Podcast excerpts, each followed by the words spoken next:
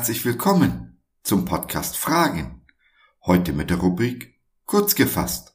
Ein Thema in heute mal wieder ein klein wenig mehr als fünf Minuten. Ich bin Josef und freue mich sehr, dass du dich reingeklickt hast. Schön, dass du dabei bist. Während ich dies schreibe, denke ich an dich.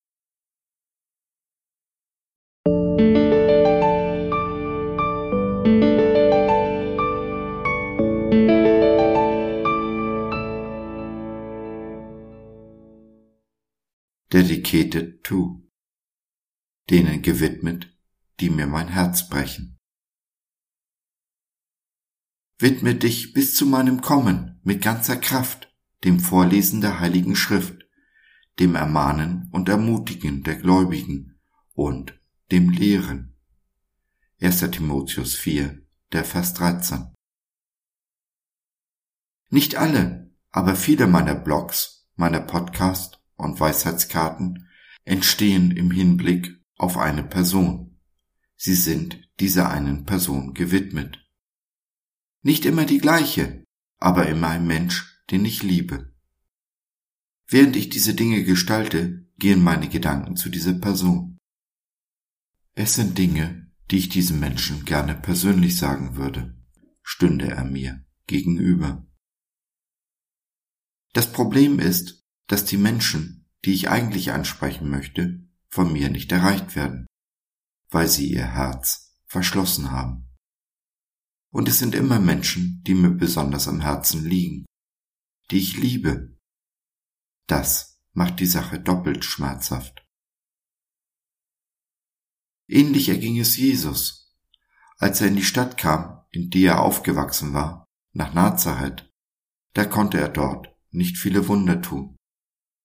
Ich stelle es mir recht schwierig vor, einen Gott in Erstaunen zu versetzen.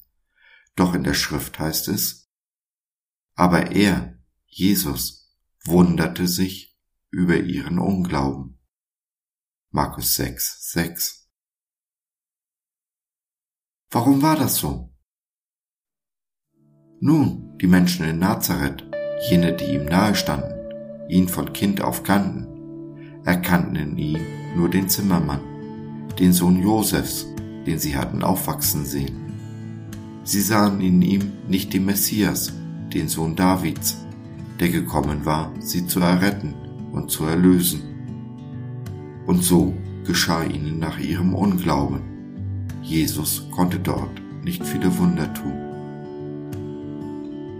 Wenn ich daran denke, wie mir mein Herz blutet, wenn ich an meine Liebsten denke, die nicht zuhören wollen, kann ich annähernd ermessen, wie Jesu Herz in Nazareth geblutet haben muss. Und ich weiß mich getröstet, denn der Diener steht nicht über dem Meister. Was sie Jesus getan haben, tun sie uns. Aber weil Jesus das gleiche mitgemacht hat wie ich, bin ich mir seines Mitgefühls sicher, weiß mich getragen von meinem Gott, der mich sieht und versteht. Ich bin ein Prophet oder auf Neudeutsch ein Coach. Ich bin mir meines Auftrags sicher, sehe aber auch, wie die Kinder Israels mit ihren Propheten umgegangen sind. Von den Propheten des Alten Testaments, die sie verlacht, abgelehnt, geschlagen und ermordet haben, über Johannes den Täufer, der enthauptet wurde, bis hin zu Jesus, meinem Meister, den wir ans Kreuz geschlagen haben. Mein großes Vorbild, mein Held des Neuen Testaments ist Paulus. Seine Worte in unserem Eingangsvers an seinen geistlichen Sohn Timotheus sind mir Auftrag und Mahnung zugleich. Nicht nachzulassen, nicht aufzugeben, egal wie hart der Wind gegen mich steht. Auch Paulus kannte tiefes Leid, großen Schmerz und völlige Ablehnung. So schreibt er in Kolosser 1, Vers 24. Ich freue mich, wenn ich für euch leiden darf. Denn Christus hat für seinen Leib, die Gemeinde, gelitten.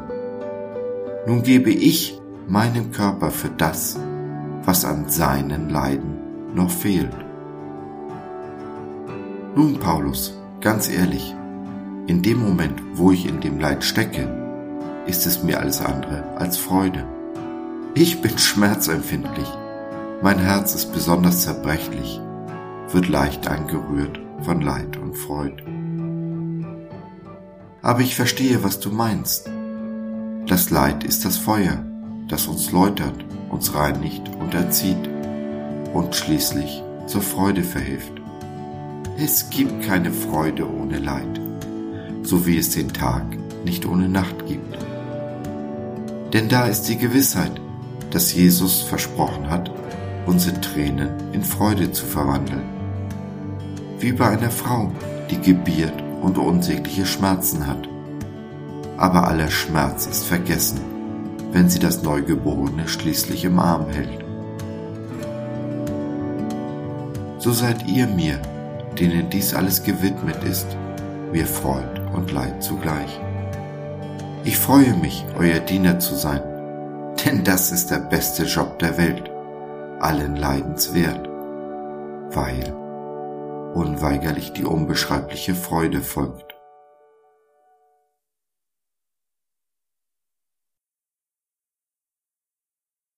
So, das war's für heute. Danke für deine Zeit. Wir freuen uns, dass du dabei warst und hoffen, wir konnten deinen Geist ein wenig anregen.